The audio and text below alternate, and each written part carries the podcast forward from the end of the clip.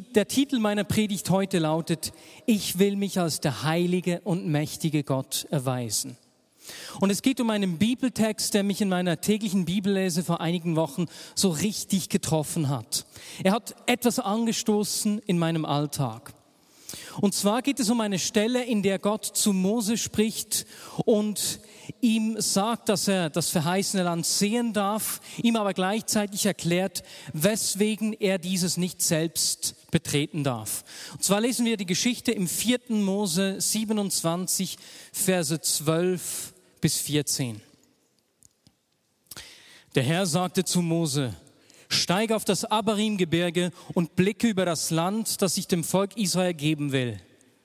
Danach musst du sterben, so wie dein Bruder Aaron gestorben ist. Ihr beide dürft das Land nicht betreten, weil ihr mir an der Quelle von Meriba bei Kadesh in der Wüste ziehen, vor allen Israeliten ungehorsam wart und mir nicht die Gelegenheit geben wolltet, mich vor ihnen als der heilige und mächtige Gott zu erweisen. Als ich diesen Text gelesen habe, das ist wie aus mir geschossen. Da hat mich was gekitzelt innerlich und ich habe wie gebetet, Gott, ich will dir die Möglichkeit, die Gelegenheit geben, dich durch mich als der heilige und mächtige Gott zu erweisen. Und wenn es ein Ziel gibt für meine Predigt heute ist, ein Wunsch eigentlich für mich, für uns alle, die hier sind und auch die Podcast-Hörer, dass wir gemeinsam diesen Entscheid fällen. Ja, ich will Gott die Gelegenheit geben, sich durch mich als der heilige und mächtige Gott zu erweisen. Weil das will er. Er denkt unglaublich viel besser über dich, als du selbst über dich denkst.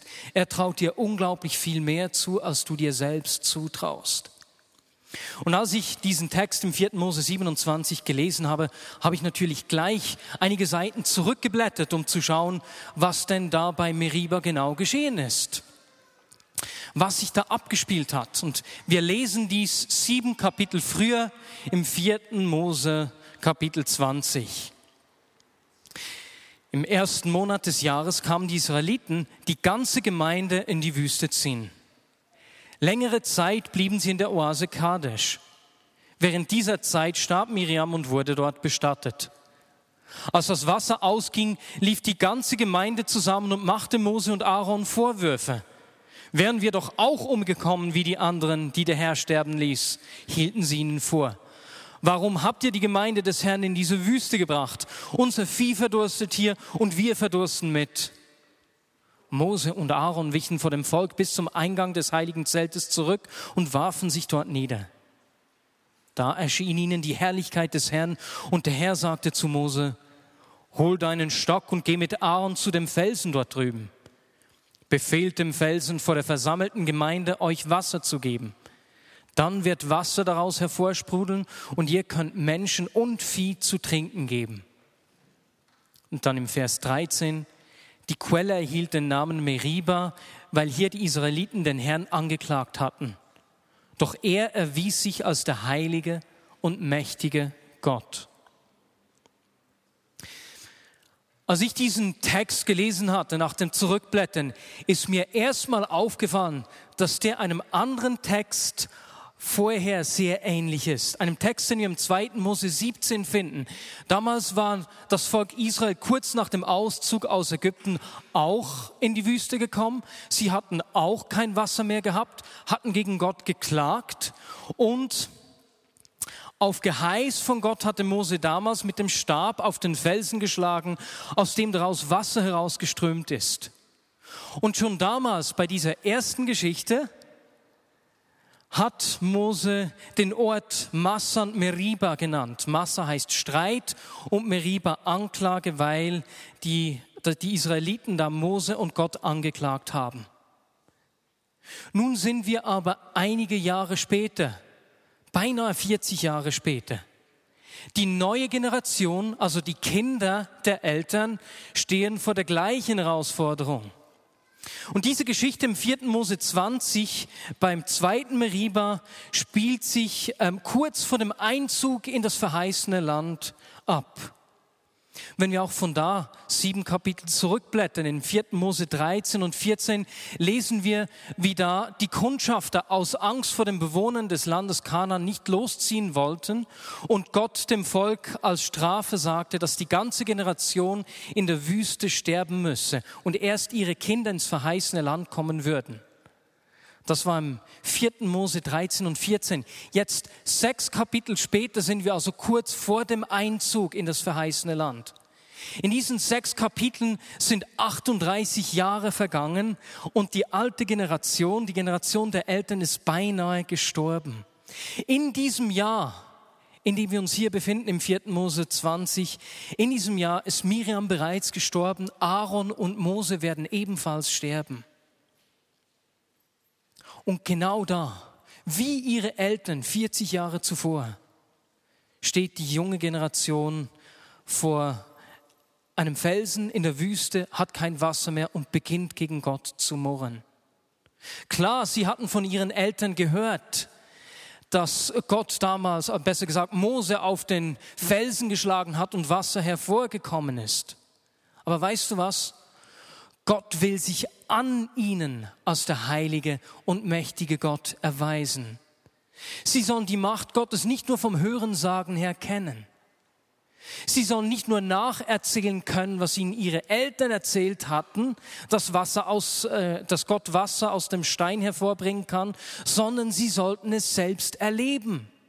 Sie sollten sich nicht einfach mit dem Wissen und der Theorie zufrieden geben, sie sollten es selbst erfahren. Weswegen ist das von Bedeutung?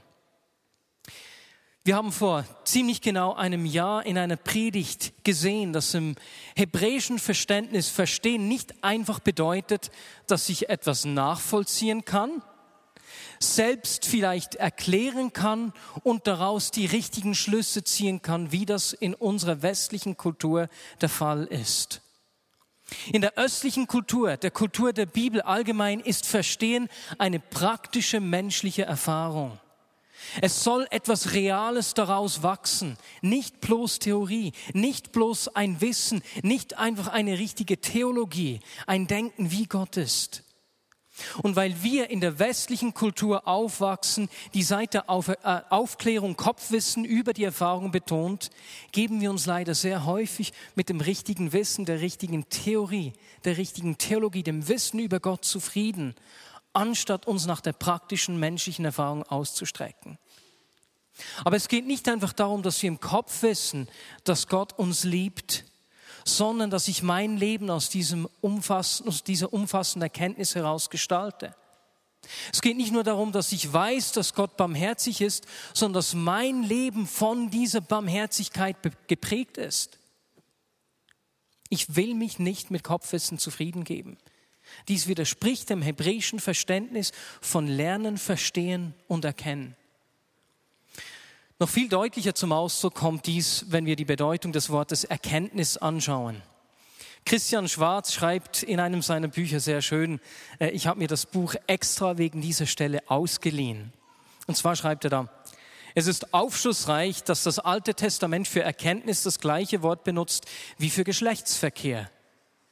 Gottes Erkenntnis nach biblischem Verständnis ist also durchaus vergleichbar mit der ganzheitlichen, sinnhaften, lustvollen Begegnung zwischen Mann und Frau. Während der hinter seinen Büchern grübende Theologieprofessor kaum ein angemessenes Modell für Erkenntnis im biblischen Sinne darstellt, ist es die sexuelle Beziehung zwischen zwei Menschen sehr wohl. Dass viele Christen Aussagen wie diese als anstößig empfinden, zeigt, wie weit sich unser Gottesverständnis von dem der Bibel entfernt hat. Erkenntnis und Verstehen hat mit einer innigen Beziehung und Begegnung mit Gott zu tun. Und wenn Gott zu mir spricht, sei es durchs Lesen der Bibel, sei es durch eine Predigt oder ein Erlebnis, in dem ich Gott begegne, ist das genauso eine Einladung zu einer persönlichen Begegnung, die sichtbare Auswirkungen in unserem Leben haben will, Frucht bringen will in unserem Leben. Und mit dieser Offenbarung kommt die Verantwortung, dieser Begegnung nachzujagen. Es kommt die Verantwortung, dass ich mich nicht zufrieden gebe, bis diese Erkenntnis zu einer sichtbaren Realität in meinem Leben geworden ist. Ich will mich nicht mit Kopfwissen zufrieden geben. Und wenn wir zurückkommen hier zu, zu diesem Volk, diesen Kindern der älteren Generation, stellt sich die Frage, weswegen musste oder wollte sich Gott ihnen als der heilige und mächtige Gott erweisen? Es war das Volk Israel, das allen Völkern zeigen sollte, dass Gott ein heiliger und mächtiger Gott war.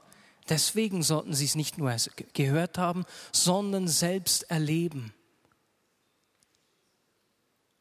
Und wenn wir weiterlesen, 4. Mose 20, Verse 8 bis 13, lesen wir Folgendes.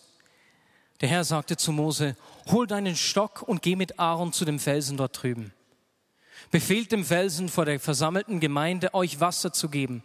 Dann wird Wasser daraus hervorsprudeln und ihr könnt Menschen und Vieh zu trinken geben. Wie der Herr es befohlen hatte, holte Mose den Stock, der im Heiligtum aufbewahrt wurde. Zusammen mit Aaron rief er die Gemeinde zu dem Felsen und sagte, ihr seid ein widerspenstiges Volk. Denkt ihr wirklich, wir könnten euch Wasser aus diesem Felsen verschaffen? Er hob den Stock und schlug damit zweimal auf den Felsen. Da kam so viel Wasser heraus, dass Menschen und Vieh genug zu trinken hatten. Aber der Herr sagte zu Mose und Aaron, ihr habt mir nicht vertraut und wolltet mir keine Gelegenheit geben, mich vor den Leuten von Israel als der heilige und mächtige Gott zu erweisen. Darum könnt ihr dieses Volk nicht bis in das Land führen, das ich ihnen versprochen habe. Die Quelle erhielt den Namen Meriba, weil hier die Israeliten den Herrn angeklagt hatten. Doch er erwies sich als der heilige und mächtige Gott. Jetzt zuerst einmal sehen wir, dass Aaron und Mose, zwei um die 120-jährige Männer, ich meine, Werner, du bist nicht alt im Vergleich zu Aaron und Mose. Ich, sagen wir mal zwei Tattergreise, ne? die mussten vor diesem versammelten Volk fliehen. Sie wichen zurück aus Angst. Die Situation war bedrohlich. Die hatten echten Druck, sie hatten ein echtes Problem. Aber dann zeigt sich Gott. Und das Coole ist, dass Gott sich nicht einfach selbst nur so als heiliger und mächtiger Gott erweist, sondern er will sich durch Mose als der heilige und mächtige Gott erweisen. Er macht es durch dich und durch mich. Und das war der Gedanke, der mich beim Lesen so getroffen hat. Gott könnte das alleine, ohne uns. Aber er hat sich entschieden, seinen Willen, seine Möglichkeiten durch seine Schöpfung sichtbar zu machen. Durch Menschen, die mit ihm übereinstimmen und das freiwillig sichtbar machen. Wenn wir an Mose denken, dann sagt der Psalm 103, 7 etwas Schönes. Und zwar heißt es dort, dass Gott Mose seine Wege gezeigt hat und dem Volk Israel seine Taten seine Wunder. Jetzt die Taten weisen auf die Wege Gottes hin. Die Wege, das ist etwas Längeres. Die Taten ist etwas Punktuelles, beinahe so wie ein Straßenschild. Die Taten Gottes weisen auf die Wege Gottes hin. Wenn wir also Gottes Versorgung erleben beispielsweise, ist es beinahe wie so ein Schild, das auf Gott, den Versorger, hinweist. Und genauso wie ein Straßenschild nicht für sich selbst dasteht oder auf sich selbst hinweist, sondern auf etwas Größeres, genauso ist es mit den Taten. Und wenn sich Gott durch dich und durch mich als der heilige und mächtige Gott erweisen kann, ist es, als würden diese Taten eben auf ihn selbst hinweisen. Wir dürfen solche Straßenschilder setzen für die Menschen um uns herum. Genauso wie Natsch du vorhin erzählt hast oder du Tesi. Oder du Werner. Und ich weiß nicht, wie es euch geht.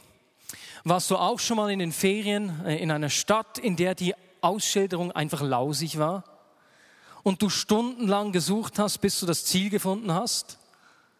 Und eigentlich wäre das Hotel nur äh, fünf Minuten von dem Ort, wo du standest, entfernt, aber es hat dich irgendwie eineinhalb Stunden gekostet. Wer kennt so solche Erlebnisse? Ich bin unglaublich froh für die gute Ausschilderung bei uns in der Schweiz.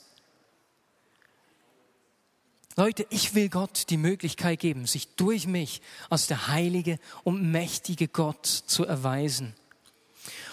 Und als ich diesen Text gelesen habe vor eineinhalb Monaten oder zwei Monaten, hat, hat das mich echt beschäftigt. Und zwar, weil ich in dieser Zeit damit gerungen habe, dass ich in den Wochen und so eineinhalb Monate zuvor relativ wenig Zeit genommen habe, um Menschen um mich herum eben so ein Straßenschild zu sein.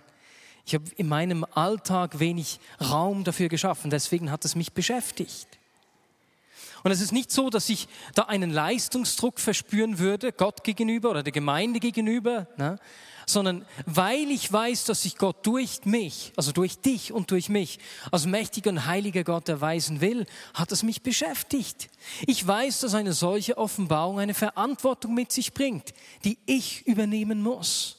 Es braucht meinen Beitrag, dass eine Offenbarung nicht einfach nur Wissen bleibt oder eine schöne Theorie, sondern eine gelebte Realität wird.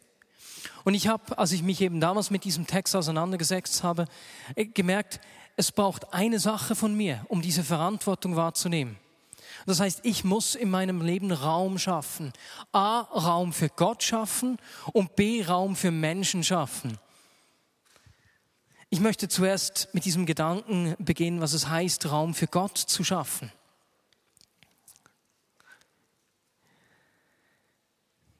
Das war eigentlich am Anfang der WM. Und wir haben uns kurz vor der WM in der WG Wohngemeinschaft für unsere Nintendo Wii das neue WM Fußball Game gekauft.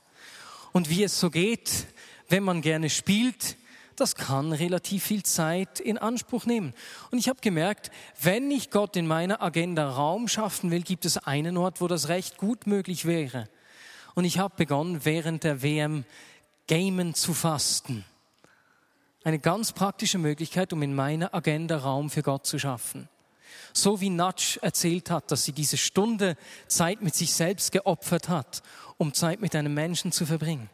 Das war wie der erste Punkt. Ich muss zeitlich Raum schaffen. Das zweite, wir haben bei Mose gesehen, Mose war ungehorsam. Und ich habe geschaut, dass ich in meinem Leben Beziehungen habe, verbindliche Beziehungen, in denen ich Rechenschaft über mein Leben ablege. Das habe ich beispielsweise in der WG mit meiner Frau selbstverständlich, mit meinem Bruder Matthias, aber auch mit dem Leitungsteam, dem Community-Team und vor allem mit meinem Connect-Partner. Und mit meinem Connect-Partner sprechen wir jede Woche darüber, was diese Woche gelaufen ist, was in der vergangenen Woche gelaufen ist. Wir tun Buße über Dinge, die uns von Gott trennen, das ist das eine, und da bleiben wir jedes Mal dran. Aber mehr als das, wir tauschen auch darüber aus, was wir tun können, um zu wachsen. Und weil es bei mir eben der Punkt war, dass ich gemerkt habe, dass ich in den Wochen zuvor wenig Raum geschaffen habe, habe ich mit ihm abgemacht, ich möchte versuchen, in den nächsten Wochen mindestens jede Woche einmal für einen Menschen zu beten, der irgendwie herausgefordert ist. Ich muss dem Raum geben. Und ich konnte es nicht Nein, ich habe eigentlich gesagt, jeden Tag, nicht nur einmal in der Woche. Und ich habe es nicht ganz geschafft, aber ich habe mich in die richtige Richtung bewegt. Und dann, Christa, kamst du zuerst. Wir waren am Montagabend auf dem Weg ins Leitungsteam.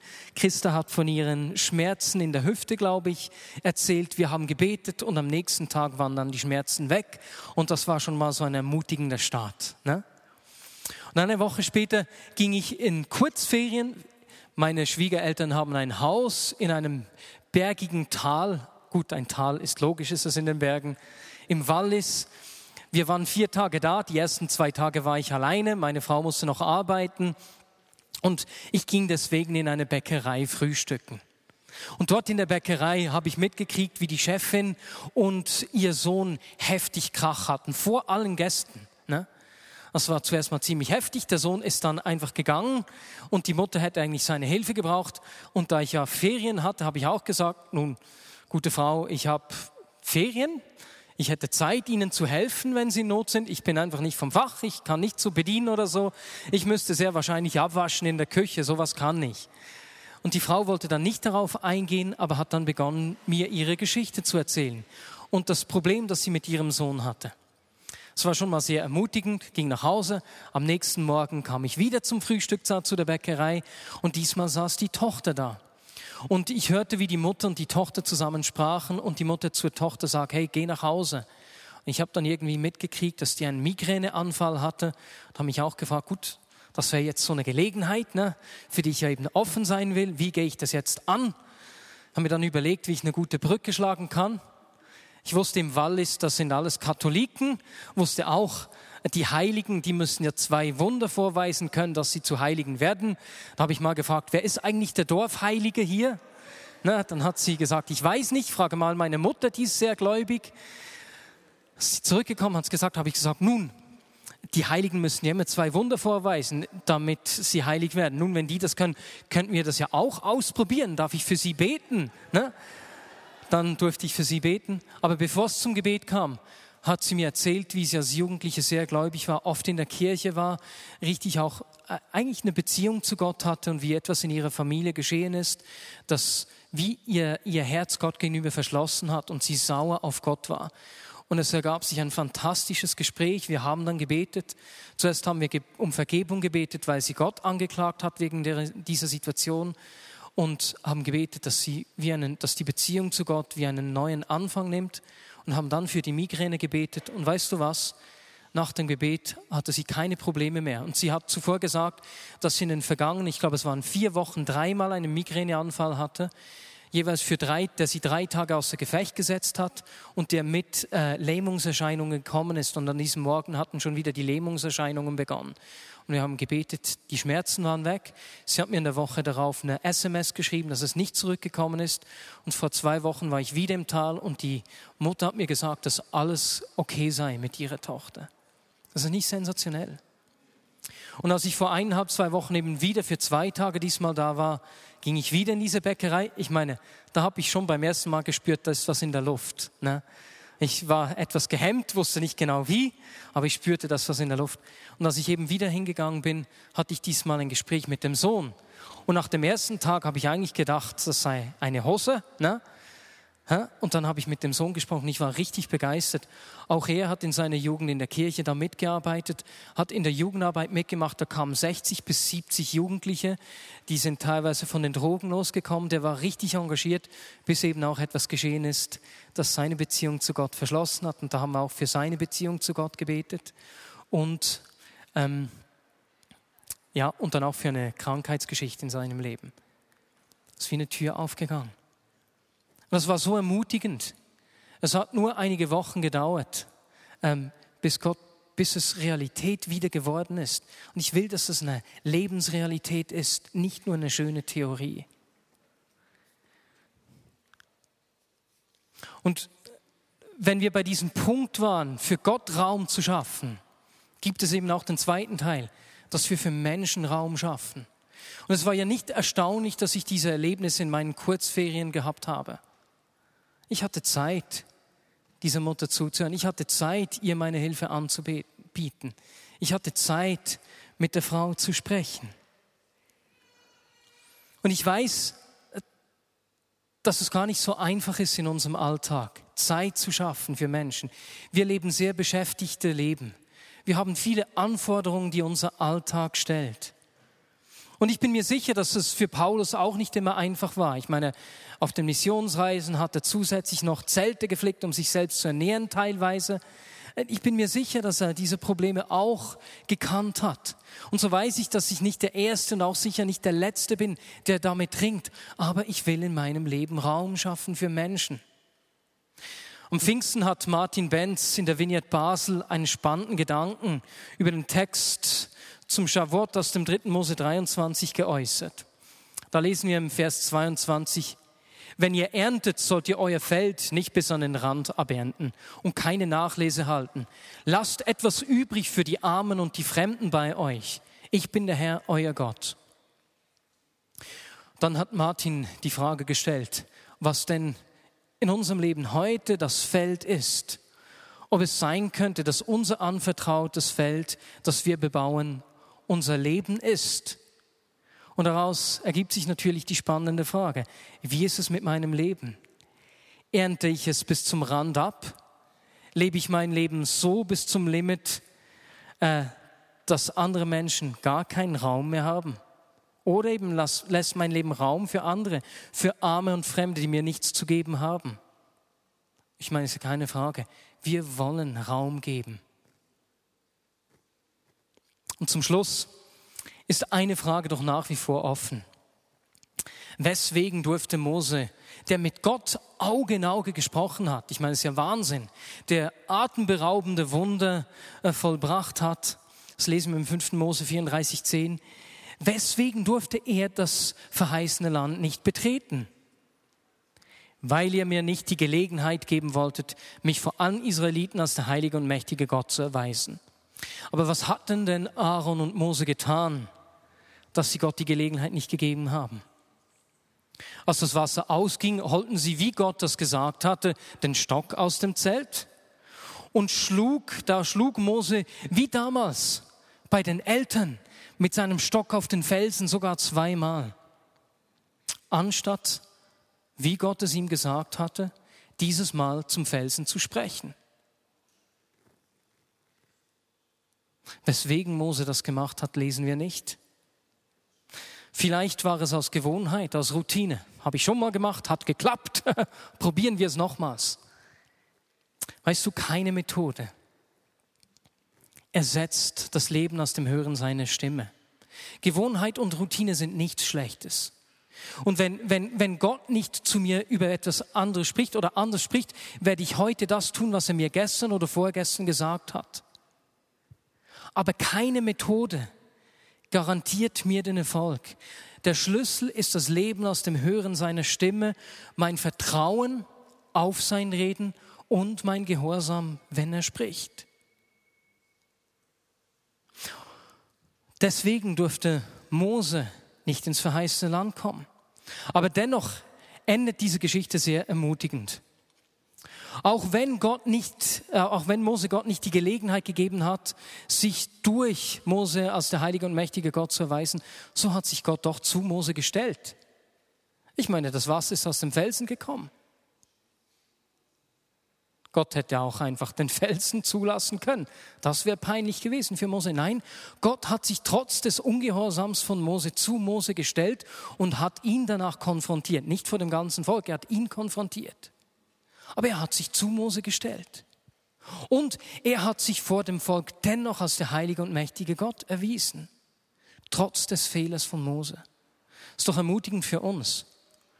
Und die Überlieferung sagt auch, dass Mose zwar das verheißene Land nicht betreten durfte, Gott ihn aber eben auf diesen Berg führte und ihm auf einen Blick die Vergangenheit, Gegenwart und Zukunft seines Volkes im verheißenen Land gezeigt hat und Mose es gar nicht mehr nötig hatte, das Land zu betreten. Ist das nicht ermutigend?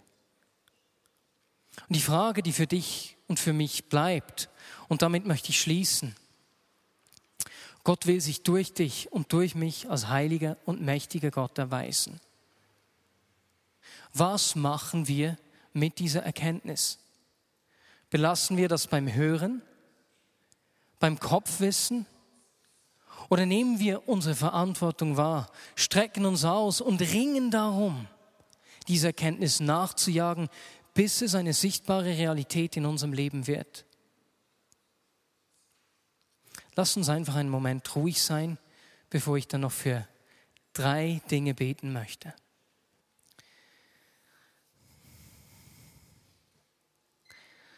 Ich möchte für drei Dinge beten.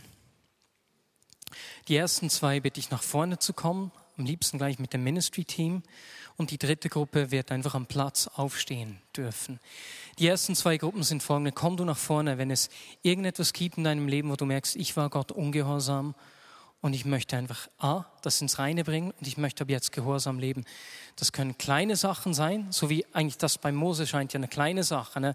Er hat auf den Felsen geschlagen, anstatt ähm, zum Felsen zu sprechen dann darfst du nach vorne kommen. Die zweite Gruppe, die auch nach vorne kommen darf. Wenn du merkst, in deinem Leben gibt es einige Dinge, die einfach Kopfwissen bleiben. Und, und du möchtest wie Gott gegenüber zum Ausdruck bringen, ich will darum ringen, dass die Dinge, die ich im Kopf weiß, eine Realität, eine gelebte Realität werden. Ich will mich nicht länger mit Kopfwissen, mit der Theorie zufrieden geben. Dann darfst du auch nach vorne kommen. Ähm, ihr dürft übrigens jetzt schon, steht mal kurz alle auf, dann können die, die nach vorne kommen, es ist weniger peinlich gleich und Ministry-Team auch gleich nach vorne. Und danach sage ich, welche Gruppe aufstehen darf. Das heißt, wenn du dann weder nach vorne kommst, noch aufstehen willst, darfst du dich widersetzen. Okidok. Du darfst stehen bleiben, wenn du einfach du vor Gott sagen möchtest, Gott, ich will dir die Gelegenheit geben, dich durch mich als heiliger und mächtiger Gott zu erweisen. Das ist wie eine Entscheidung, die du jetzt treffen willst, einfach vor dir und Gott. Dann darfst du stehen bleiben.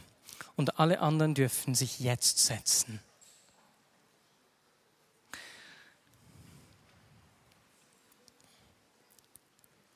Und wenn du am Platz stehst, dann bring das einfach Gott gegenüber in einem eigenen Gebet zum Ausdruck. Bring ihm da diese Entscheidung mit deinen eigenen Worten zum Ausdruck. Und wir sollten vorne noch einige Menschen haben, die beten. Das heißt, wenn du sitzt, weder stehst, ähm, noch vorne bist, dann komm doch nach vorne, um einfach für einige Personen hier vorne zu beten. Und Jesus, wir beten, dass die Dinge, über die du zu unserem Herzen gesprochen hast, Dinge, die wir verstanden haben, gehört haben mit unserem Verstand, dass sie den Weg zu unseren Armen und unseren Beinen finden und eine gelebte Realität werden. Jesus, ich will mich in meinem Leben nicht mit Kopfwissen und Theorie zufrieden geben. Ich will deine Güte und Großzügigkeit durch mein Leben zum Ausdruck bringen. Ich will dir die Gelegenheit geben, dich durch mich als der heilige und mächtige Gott zu zeigen. Heiliger Geist, du hast gesehen, wer sich entschieden hat, dir in diesem Punkt Raum zu geben. Geh uns nach, schenk uns Gelegenheiten, schenk uns diese verbindlichen Beziehungen, Menschen, die uns helfen, daran zu denken, Menschen, denen wir Rechenschaft ablegen können, die uns ermutigen, dran zu bleiben, Gelegenheiten wahrzunehmen, zu sehen, uns zu sehen, wie du uns siehst. Danke dir, dass du dich und dein Reich durch uns sichtbar machst. Amen.